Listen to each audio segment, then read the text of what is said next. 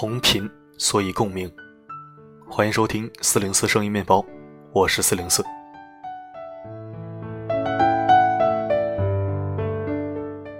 各位听友，晚上好。星期二是我们的家庭话题时间。今晚和大家分享一个常见议题，关于孝顺。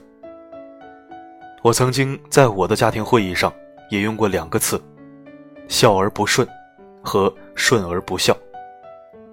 孝顺二字不分开，但是排列顺序有学问。我认为孝道可以分为三个层级。首先，上等孝，就是既尽孝道又顺从父母的意愿。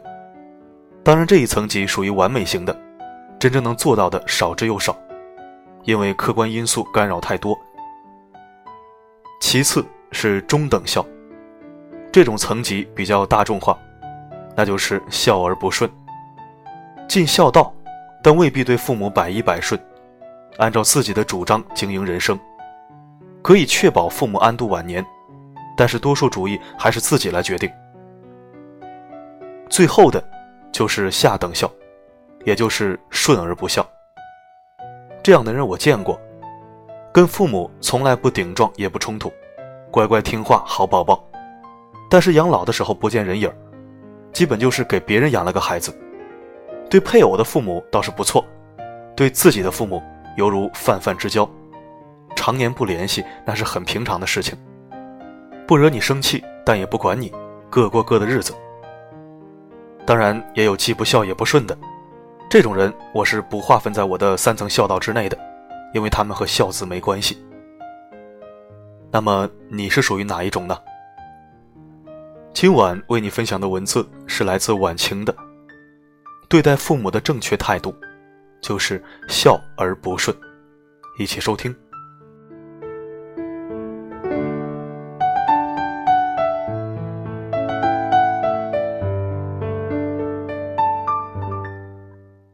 好几年前，我的一位表弟很郁闷的来找我，他想辞职自己干，但却遭到了全家人的反对。我这位表弟家境一般，甚至还偏下一点，人特别踏实勤劳，但是没考上大学，自己找了一家单位去实习工作。由于为人老实厚道，一路被提拔到主任的位置。但由于学历问题，上升空间已经不大。在全家人眼里，他是那种省心、能过安稳日子的孩子。做了一年主任后。他觉得每个月拿着七八千块钱的工资，这一辈子都能看到头了，估计以后的日子也就比父母稍微好一点点。他不愿意这样过一生，但没有一个人支持他创业。更致命的是，当初家里欠了一些钱，他这几年的工资都为家里面还债了，手里除了两万块钱，什么都没有。父母认为家里的日子刚刚好过了一些，为什么要这样折腾？他们早就穷怕了，而他则认为，如果不想着改变，一家人的日子永远就这样了，双方僵持不下。我问他：“你辞职以后打算做什么呢？”他想了想，对我说：“他想开一家纯天然的绿色超市。”然后他把经营理念、前景、客户分析、客户定位、定价、货源选址、配送模式等等，全都讲给我听。足足讲了两个小时，我很惊讶，他已经做了如此之多的准备工作，而且还做了非常充分的调研。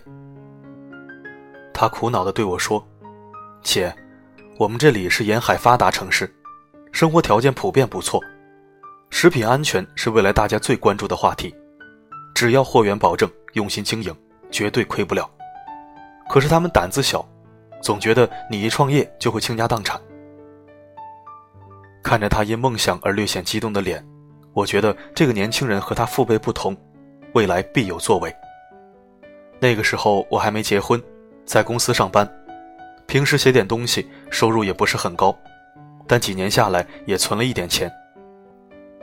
我给自己留下一些生活费后，把所有的积蓄都取出来给他，支持他去创业，不够的话再想其他办法。当时他对我说：“姐。”创业有风险，我不敢保证我会百分之百成功，但如果失败，我就是再去上班也会把钱还给你的。他有如此心态，我认为失败的可能性不高。但这个举动在家族里捅了马蜂窝。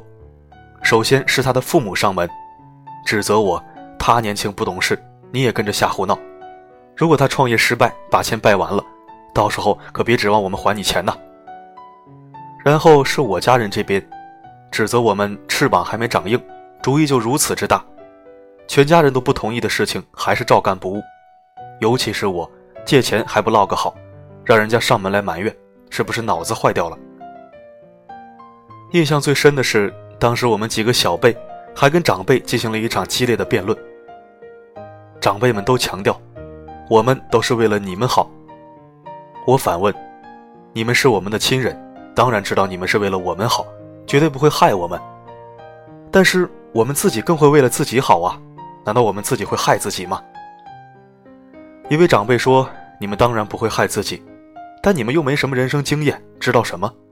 有事儿啊，还是应该听长辈的。”当时年轻，我很犀利的指出，说句不吉利的话，你们应该会走在我们前头。如果按你们的逻辑，我们没什么人生经验，凡事又都听你们的，那要是你们去了，我们岂不是没法活了？如果真的为我们好，是不是应该锻炼一下我们独自生存的能力呢？他们无言以对，但千万不要以为他们就承认了我们是对的，他们只是无可奈何罢了。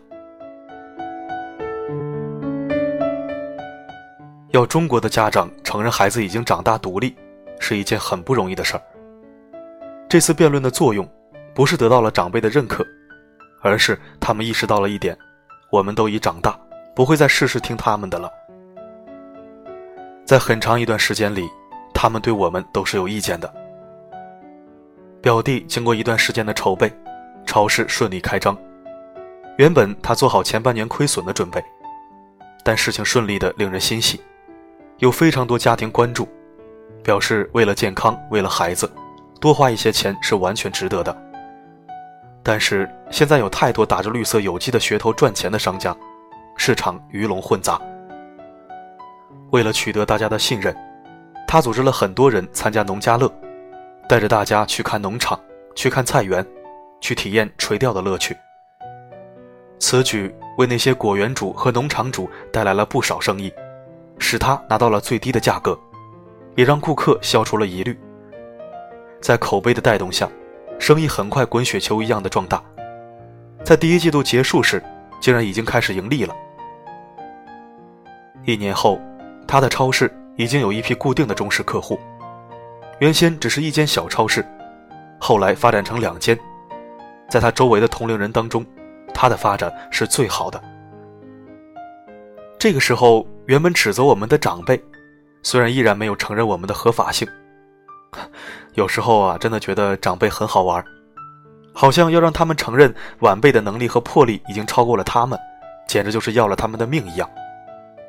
但是在偶尔的言谈当中，已经有了欣赏。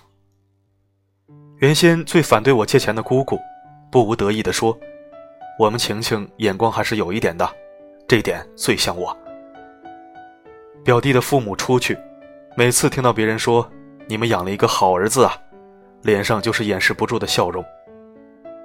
如今他父母自告奋勇的去帮忙。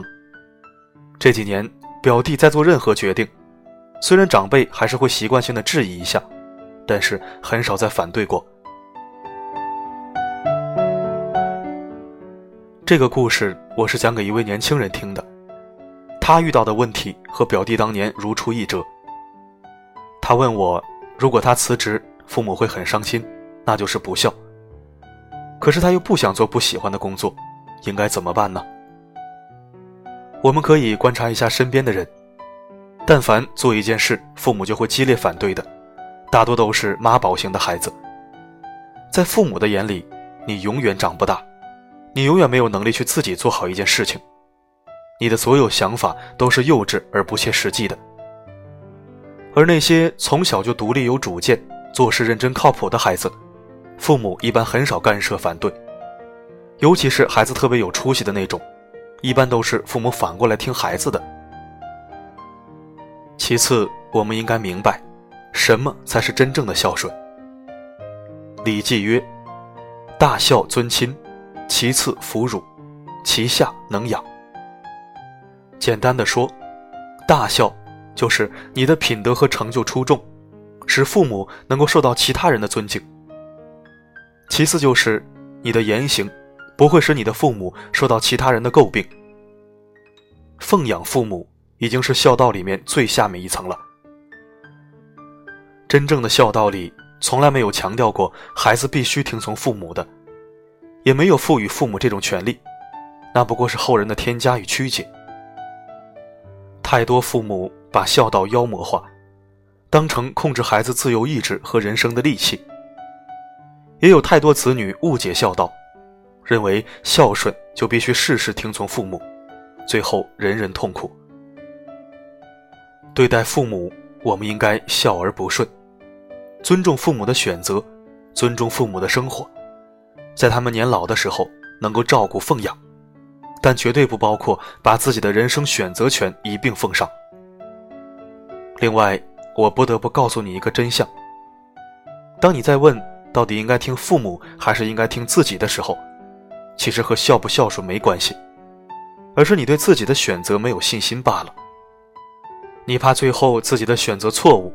又失去了父母的支持和欢心，落到一个众叛亲离的地步，这才是你苦恼的原因。假如你对自己的选择无比坚定，你根本不会有这些烦恼，你会有无比的勇气坚持自己的选择，因为你知道，只要你幸福了、成功了，就算当初父母反对过，他们还是会为你高兴，除非他们不是真的爱你。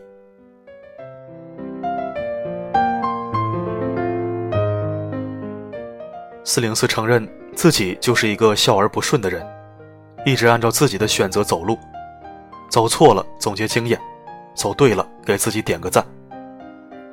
长辈也曾经给安排过一份不错的体制内工作，甚至是国际单位，就是那种说出去特别有面子的核心单位。就好比在中南海扫厕所，走出去一说在中南海上班，能把人吓一跳。我是被安排在国际单位做网络维护人员，就是维护服务器还有局域网络的这样一个工作人员。月薪对于那个时候刚毕业一年多的我来说，算是同龄人里面比较高的，而且很舒服很稳定，不用长脑子，懂电脑和网络就行。可是我坚决不去，因为我觉得跟网吧网管差不多，说出去好听有个球用呢，没有前途，在里面混吃等死，耗费青春。而且体制内的事儿谁说得清楚呢？我又不是什么二代三代的，国级单位谁还没个关系啊？我就不进去摧眉折腰事权贵了。能在私企做一个以开单为乐的销售经理，又何必去一个等级森严的国家单位做一个无名氏呢？那段日子很灰暗，跟父亲闹得很僵，因为他真的给我使了不少劲，终于有着落了，我又坚持不去。那个时候刚好从一家公司离职，处在待业阶段，每天做着各种兼职，躲避父亲的眼睛，起早贪黑的出去跑业务卖设备，顺便找工作。推开每一个公司的门进去推销，都是一次锻炼。被拒绝，被呵斥，保安撵，保洁骂，而且我本身就自尊心强，爱面子，摸爬滚打了一段时间后，慢慢习惯了。面子和自尊心什么的也放得下了，当然也赚了一些钱，还发现了新的行业，并找到了一份很满意的工作。虽然到现在我依然没有成为什么大咖大老板，但我不后悔。我一直在坚持做自己想做的，我相信总有一天会开出自己喜欢的花，结出自己爱吃的果。最后，我想说，父母之恩。一定要倾尽一生去报答，但是人生的路，还是尽量自己走。不能说长辈的观点就一定不对，但也不能说长辈的观点就一定对吧？愿天下父母都健康长寿，愿每个人都能在自己选择的路上，走出一条光明大道。共勉。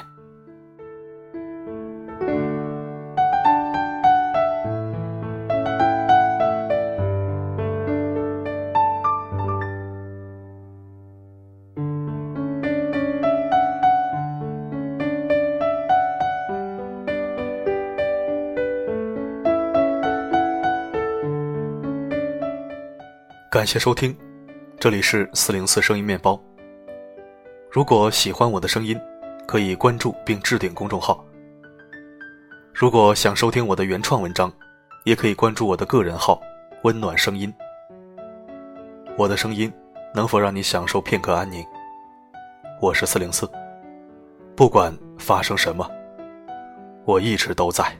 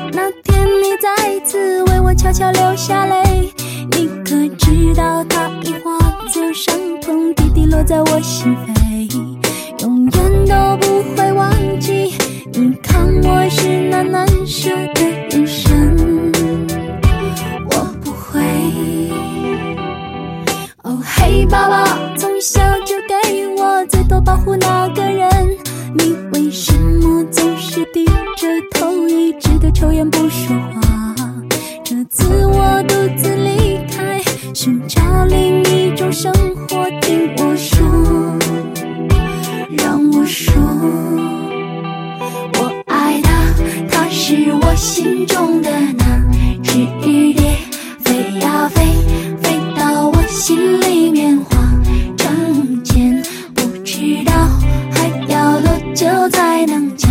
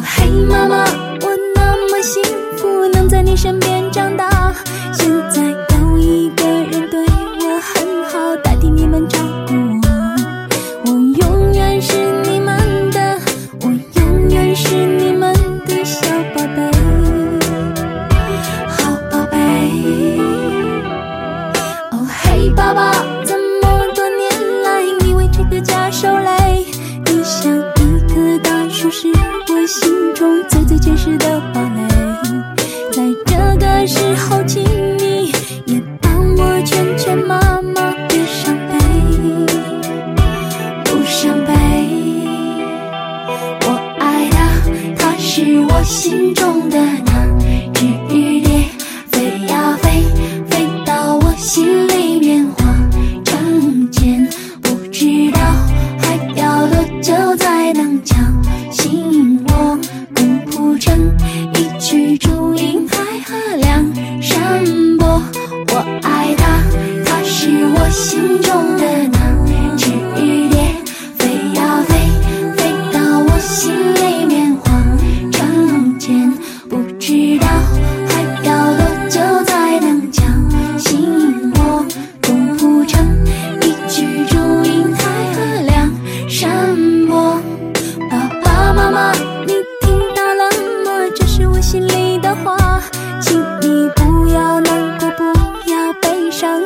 是要长大是你教会我坚强